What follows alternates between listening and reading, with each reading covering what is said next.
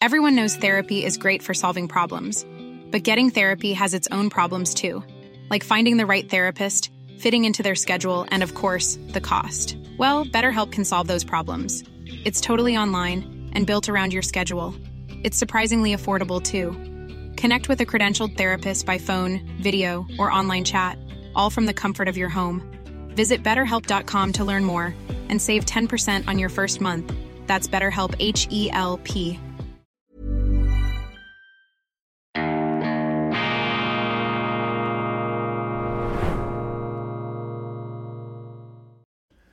Grüezi miteinander, ganz herzlich willkommen und einen wunderschönen guten Morgen, meine sehr verehrten Damen und Herren, liebe Freunde. Ich begrüße Sie zur schweizerischen Ausgabe von Weltwoche Daily, die andere Sicht, unabhängig, kritisch, gut gelaunt, am Mittwoch, dem 22. November 2023. Der heutige Tag steht für mich ganz im Zeichen der großen Zürcher Rede von Ministerpräsident Viktor Orban, dem Regierungschef der Republik Ungarn. Auf Einladung der Weltwoche weilt er seit gestern in der Schweiz und wie ich höre, hat es auch einen Besuch bei unserem Bundespräsidenten Alain Berset und beim Außenminister Ignazio Cassis gegeben der Austausch sei freundschaftlich gewesen und es sei auch wechselseitig die Notwendigkeit betont worden, die Zusammenarbeit zu intensivieren.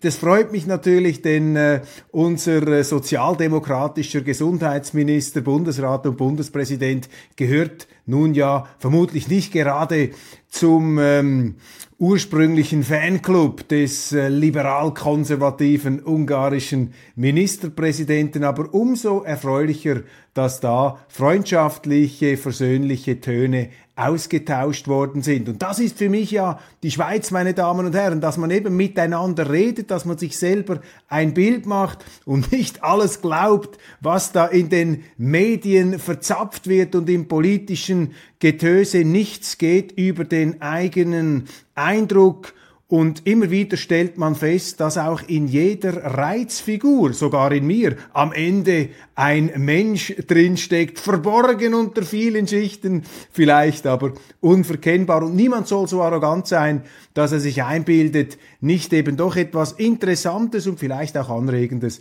in einer Person zu entdecken, die ihm sonst vielleicht auch auf den ersten Blick gar nicht unbedingt so sympathisch erscheint. Man muss halt reden miteinander. Man muss miteinander im Gespräch bleiben und die Schweiz ist vielleicht das Land, wo man auf engstem Raum nicht darum herumkommt, miteinander zu diskutieren. Wir können uns gar nicht ausweichen. Wir sind dazu verdammt geradezu, auf engstem Raum gut auszukommen. Das heißt nicht, dass man keine Konflikte und keine Streitereien hat, aber wichtig ist eben, dass man immer wieder versucht, äh, den Kompromiss, den Austausch zu finden. Viktor Orban heute dann in Zürich. Wir haben für Sie einen ganzen Teppich hingelegt für alle, die sich kein Ticket mehr ergattern konnten. 570 Leute werden erwartet äh, in einem vollbesetzten Saal.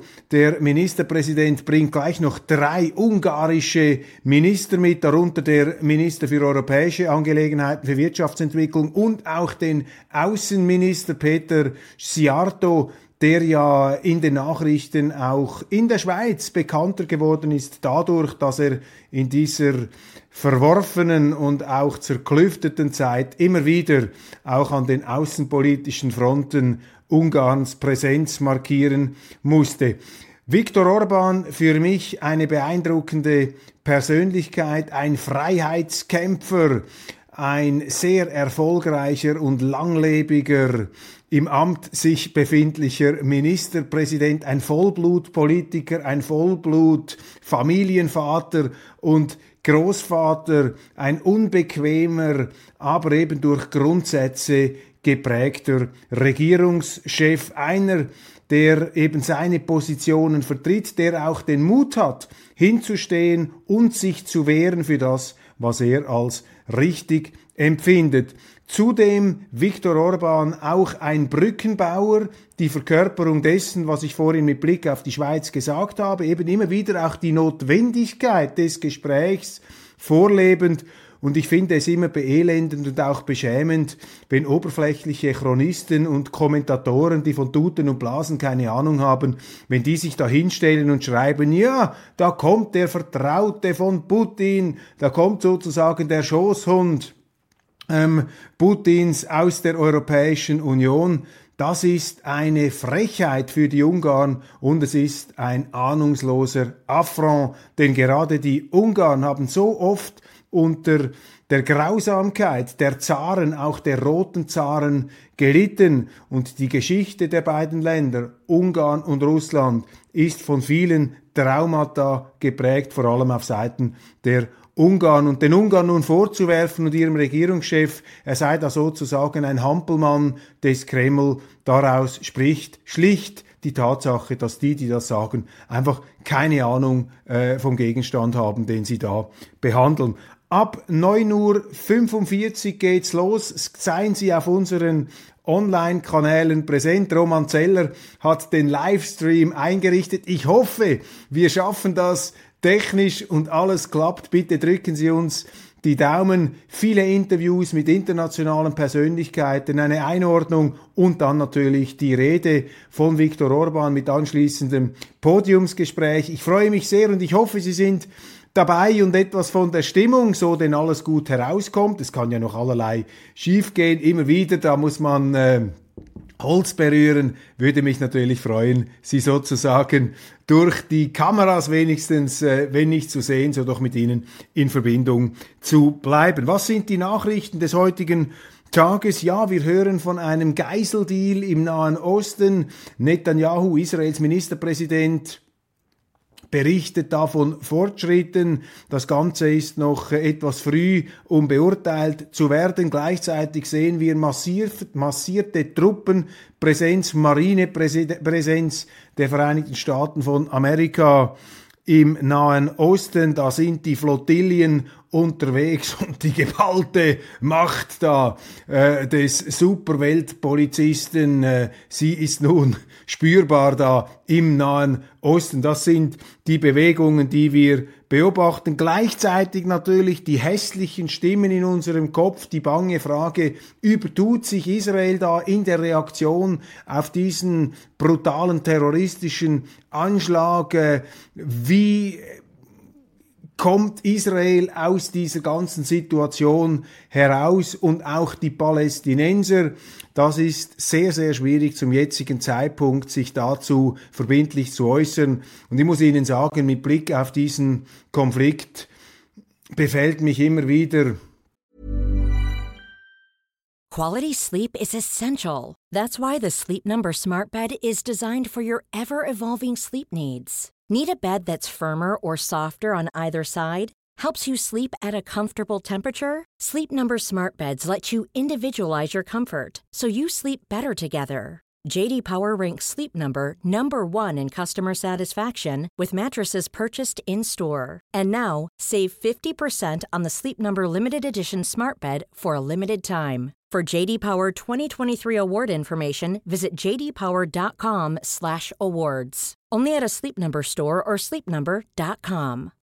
Millions of people have lost weight with personalized plans from Noom, like Evan, who can't stand salads and still lost 50 pounds. Salads generally for most people are the easy button, right? For me, that wasn't an option. I never really was a salad guy. That's just not who I am. But Noom worked for me. Get your personalized plan today at Noom.com. Real Noom user compensated to provide their story. In four weeks, the typical Noom user can expect to lose one to two pounds per week. Individual results may vary.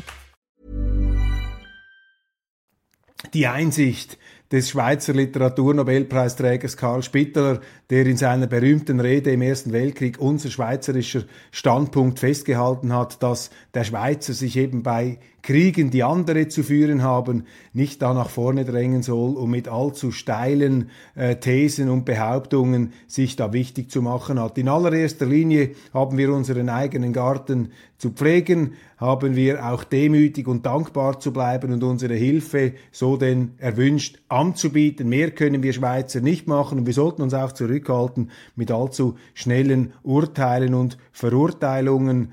Das Wahre ist das Ganze und das Ganze ist immer sehr, sehr schwer zu überblicken.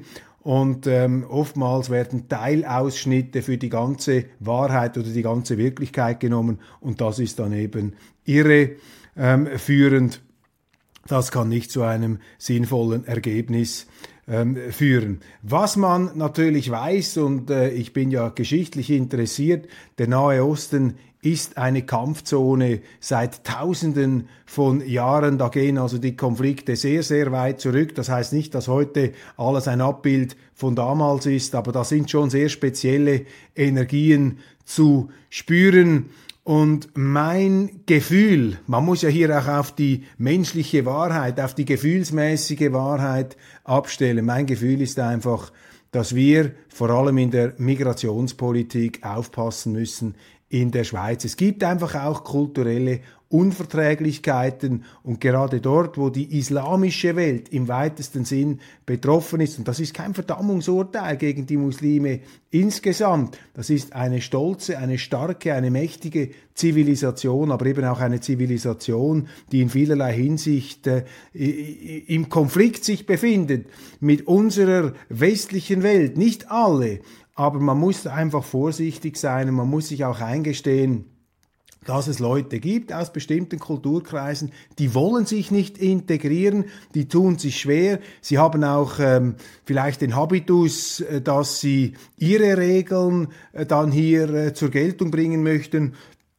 Und wenn unsere Kulturen die Kraft verloren haben, sich selber zu behaupten, sich ihrer auch gewiss zu sein, ich habe im Blick auf Deutschland auch schon von einem Schuldkomplex gesprochen, von einem Automatismus der Anklagebank, auf den sich da vor allem die Bundesrepublik zuweilen setzt, vor allem die politische Bundesrepublik. Also wenn sie nicht die Kraft haben, zu sich selber zu stehen, dann sind sie eben auch nicht aufnahme- und integrationsfähig. Und da wurde massiv übertrieben. Und wenn ich jetzt beobachte, ich komme dann vielleicht gleich noch drauf, dass in Frankreich ein Präsident ähm, Macron nun schon aufpassen muss, was er sagt, weil eben der Nahostkonflikt sonst bei ihm in Frankreich ausbrechen könnte, dann sind doch das alles Vorboten einer gescheiterten Zuwanderungspolitik. Und ich staune, ich staune einfach, meine Damen und Herren, wie viele Leute äh, sich immer noch hinstellen und so tun, als sei das alles überhaupt kein Problem und nur eine Frage des Managements. Nein, es gibt eben, und es geht hier eben um Menschen,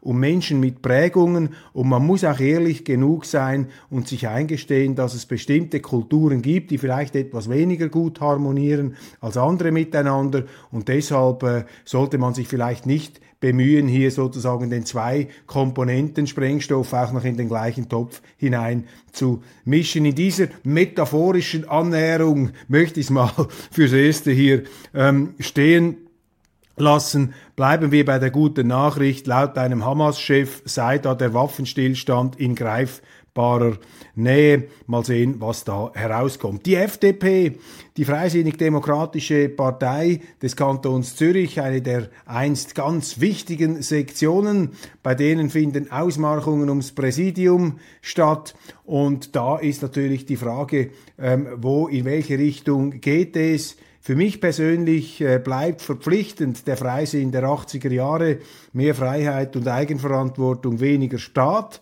Das ist nicht unbedingt die lateinisch-romanische Variante des Freisinns, der dort von Alters her etwas staatstragender ist, allerdings auch toleranter als der Zürcher Freisinn, der vor allem gegenüber der Konkurrenz der SVP da zuweilen etwaige und etwelche Allergien hat durchblicken lassen. Bei den Freisinnigen ist äh, aus meiner Sicht vielleicht das größte ungelöste Problem die, un, die ungeklärte Europapolitik. Und nach meinem äh, unmaßgeblichen Empfinden müsste sich ja die FDP für die Erhaltung des von ihr geschaffenen von ihren Vorläuferparteien oder von dieser liberalen Bewegung geschaffenen modernen Bundesstaat einsetzen.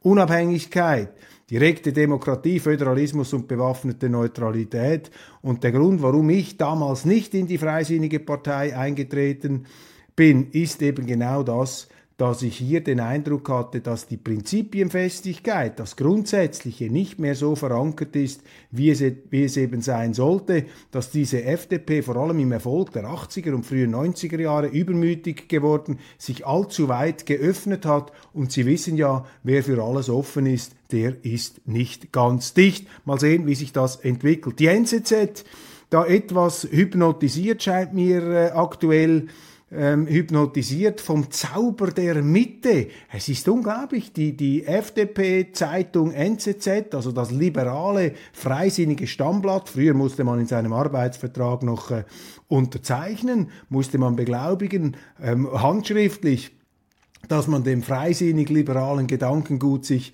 verpflichtet fühlt. Selbst in der Sportredaktion musste ich so einen Passus da unterschreiben. Und heute scheint diese NZZ absolut im Banne komplett bezirzt, was für ein Erfolg der Mittepartei von Gerhard Pfister zu sein. Der unvermeidliche Fabian Schäfer, der Korrespondent im Bundeshaus, also kein Tag vergeht, an dem nicht irgendwie der Immanuel Kant vom Kanton Zug, der Gerhard Pfister, der Philosophie- und Literaturabsolvent, nichts gegen Pfister, der hat äh, seine Sache, so wie er das empfindet, richtig gemacht aus seiner Sicht. Aber dass sozusagen die Mittepartei zum intellektuellen Leitgestirn der NZZ wird, das finde ich nun doch äh, äußerst bemerkenswert. Und nun also der Titel hier wieder einmal, äh, Politik ist niemals reine Arithmetik. Die Nähe zur SVP hat der FDP nicht gut getan. Wer seine Wahllisten mit einer Partnerin wie der SVP verbindet, kann das nicht als mathematisch, mathematischen Akt der Vernunft verschleiern. Hingegen hat die FDP recht, wenn sie nun Listenverbindungen verbieten will. Wenn es ihr damit ernst ist, muss sie sich jedoch bewegen. Von solchen Argumenten halte ich überhaupt nichts. Ähm, das ist eben Parteipolitik vor Sachpolitik. Leute, die so argumentieren, denen geht es primär nicht um die Schweiz, sondern es geht ihnen um ihre Partei und um die Angst ums eigene Image, ums Profil. Man pflegt das eigene, das ist sozusagen die narzisstische, die egozentrische Perspektive.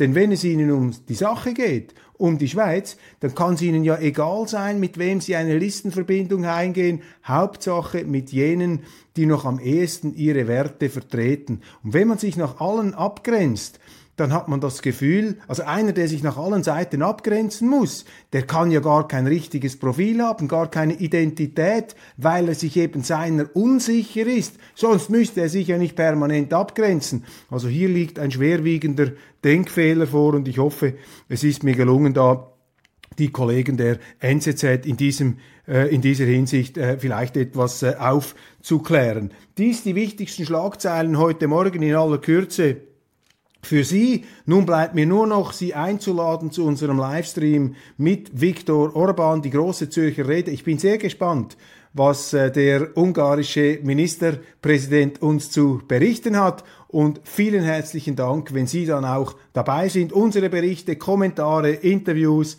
ab 9.45 Uhr auf Weltwoche online seien Sie dabei. Für uns eine eigentliche Premiere hier mit einer Direktübertragung wie von einer Fußball-WM. Mal sehen, ob es klappt. Und wenn irgendwo ein Problem ist, seien Sie gnädig, seien Sie tolerant. Wir haben immer noch ähm, die Fähigkeit und sind jung genug, uns zu verbessern. Machen Sie es gut, wir können dazulernen. Einen wunderschönen guten Tag.